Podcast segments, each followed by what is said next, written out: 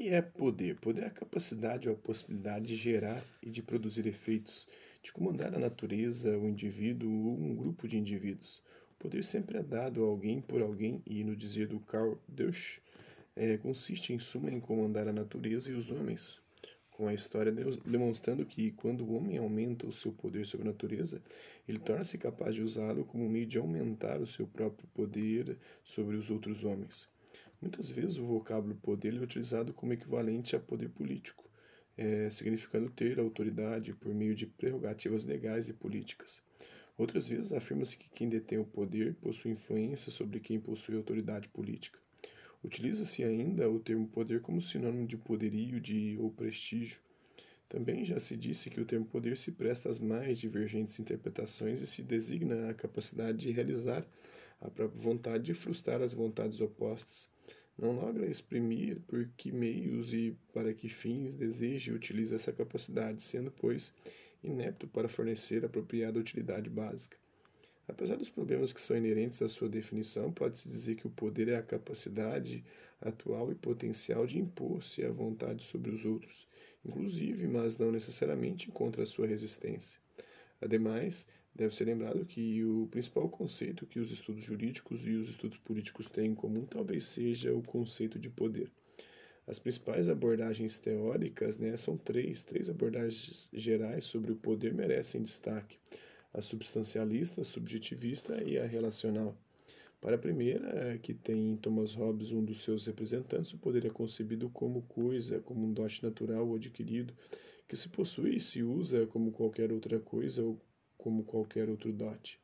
Para a teoria subjetivista, de que John Locke é partidário, o poder não é apenas a posse de instrumentos úteis para se atingir objetivos, mas a possibilidade ou a capacidade de utilizar deste como bem entender para obter certos efeitos.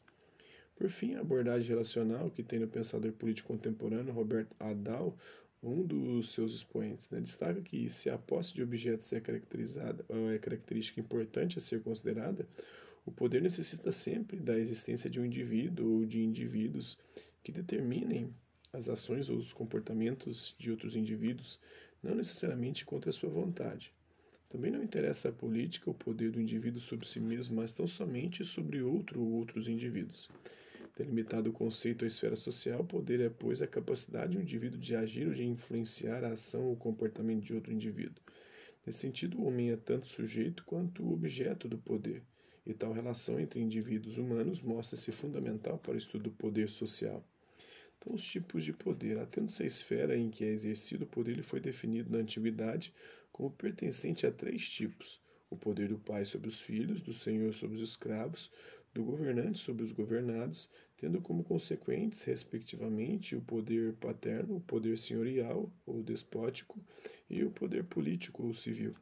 Modernamente, outra tipologia tripartite, utilizando-se do critério do meio, ou seja, a riqueza, o saber e a força, classifica o poder como poder econômico, ideológico e político.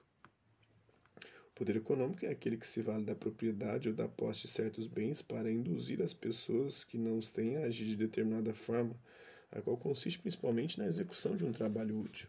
É o poder econômico que divide a sociedade em proprietários e não proprietários e que, na visão, por exemplo, do Karl Marx, condiciona as outras esferas da sociedade. O poder ideológico se vale da posse de certas formas de conhecimento ou de saber, de teorias, doutrinas, crenças, utilizando-os para determinar o comportamento alheio. O poder político é aquele que será em condições, aquele que está em condições de recorrer em última instância à força ou à coerção física. De modo evidente, o poder é relacionalmente assimétrico, vinculando sujeitos sociais de modo desigual e à medida que alguém determina o comportamento de outro, a recíproca não é verdadeira.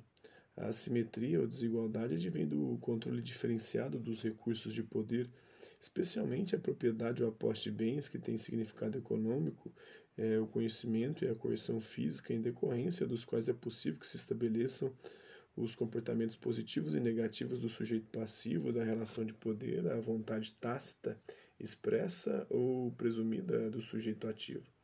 É, mesmo o controle dos recursos econômicos e dos recursos de informação, no seu sentido mais amplo, inclusive os conhecimentos científicos e tecnológicos, permitem o exercício da coerção, é, submetendo o dominado às sanções Todavia, o recurso mais eficiente em termos de manutenção da dominação é o controle ideológico, que implica o consentimento do dominado e a coerção física ao recurso mais custoso.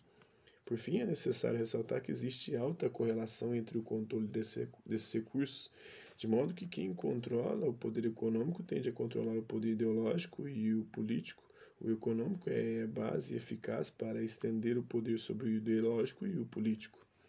O poder enquanto ação e enquanto possibilidade, poder, ou seja, a capacidade de determinar o comportamento de outros, pode ser pensado como simples possibilidade de atuação, como realização, como possibilidade de ação e como exercício efetivo, tendo-se, respectivamente, o poder potencial e poder em ação ou em ato.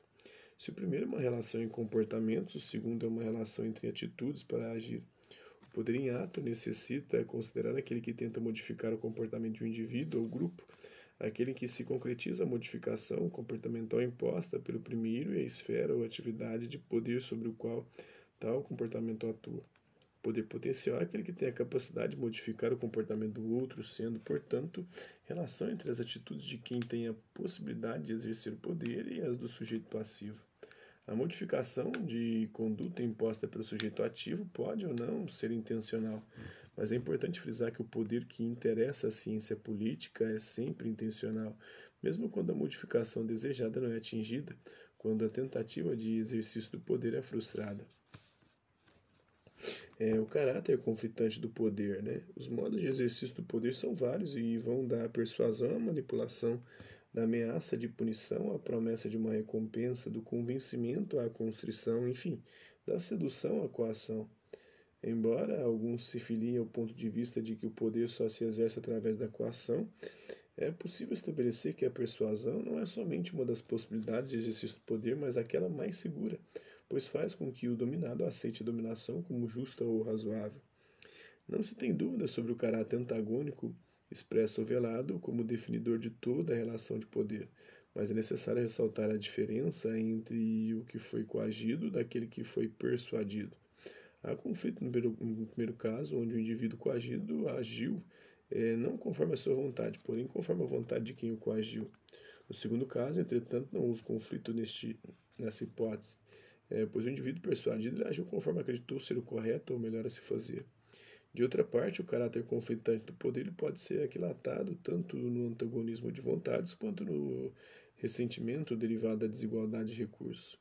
Uma das importantes questões da análise política diz respeito a se o poder é necessariamente um jogo de soma zero, um jogo no qual os ganhos dos todos de todos os jogadores é, somam zero. É, os ganhos de um representam a perda de outro, né? É um jogo de soma variável no qual os jogadores competem uns com os outros, mas em que todos podem ganhar conjuntamente. No primeiro sentido, deve ser lembrado em Maquiavel, né, quando acentua que em toda sociedade se encontram duas tendências, que nasce do fato de que o povo não deseja ser, governa ser governado nem oprimido pelos grandes, e esses desejam governar e oprimir o povo. Né? Então, poder, política, direito e Estado. É, na vida social é praticamente inexistente relação em que não existe a influência voluntária de um indivíduo um grupo sobre outro indivíduo ou grupo. Nesse sentido, o estudo sobre o poder abrange todas as esferas da vida em sociedade. No entanto, é na política que o poder mostra de forma crucial o seu papel.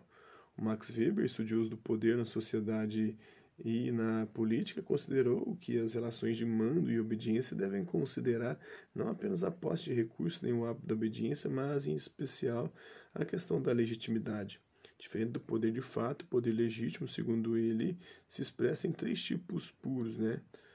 a saber, o tradicional, o carismático e o racional legal. O poder tradicional baseia-se na crença do caráter sacro do que sempre existiu, tendo como fonte a tradição. O aparelho administrativo tradicional é do tipo patriarcal e sustenta relações pessoais entre quem manda e quem obedece. O poder carismático baseia nas características pessoais de um líder, sobretudo o seu valor exemplar, o seu poder de espírito e de palavra, no seu dom pessoal, entre outros aspectos. O aparelho administrativo baseia-se no carisma e na dedicação pessoal. O poder racional legal fundamenta-se na crença da legitimidade de ordenamentos jurídicos, tendo a lei é, a que todos devam estar sujeitos, sujeitos papel crucial. O aparelho administrativo é controlado pela burocracia, né, o poder do controle. É, na verdade, vive-se em sociedades nas quais o poder tem alta possibilidade de ser exercido com continuidade tanto da ação do sujeito ativo quanto da obediência do sujeito passivo. É, pois, não somente poder estabilizado, mas, por ser o mais das vezes acompanhado de um aparato administrativo com funções diversas, claramente definidas e estavelmente coordenadas, constitui-se um verdadeiro poder institucionalizado. Observa-se demais que é, o poder se concentra de modo especial em organizações que se assentam sobre um território e que pretendem o monopólio legítimo da coerção. Isto é, os Estados nacionais, muito embora não se possa desconsiderar a relativização do poder de tais organizações, ocasionada sobretudo por conta dos processos mais recentes de globalização, mas não é possível descurar da importância de agências de poder institucionalizado que, em regra, como observava o Emmanuel Kant, contém-se três poderes. A vontade geral reunida em três pessoas, trias política, né?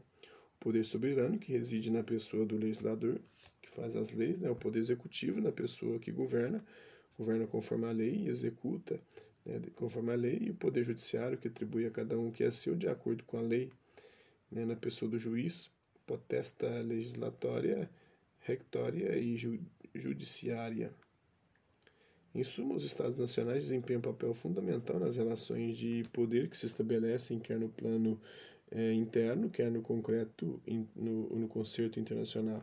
Convém lembrar ainda, com Max Weber, que quem aspira ao poder considera um meio a serviço de certos fins, ideais ou egoístas, ou seja, por ele mesmo com o intuito de usufruir do sentimento de prestígio que ele confere.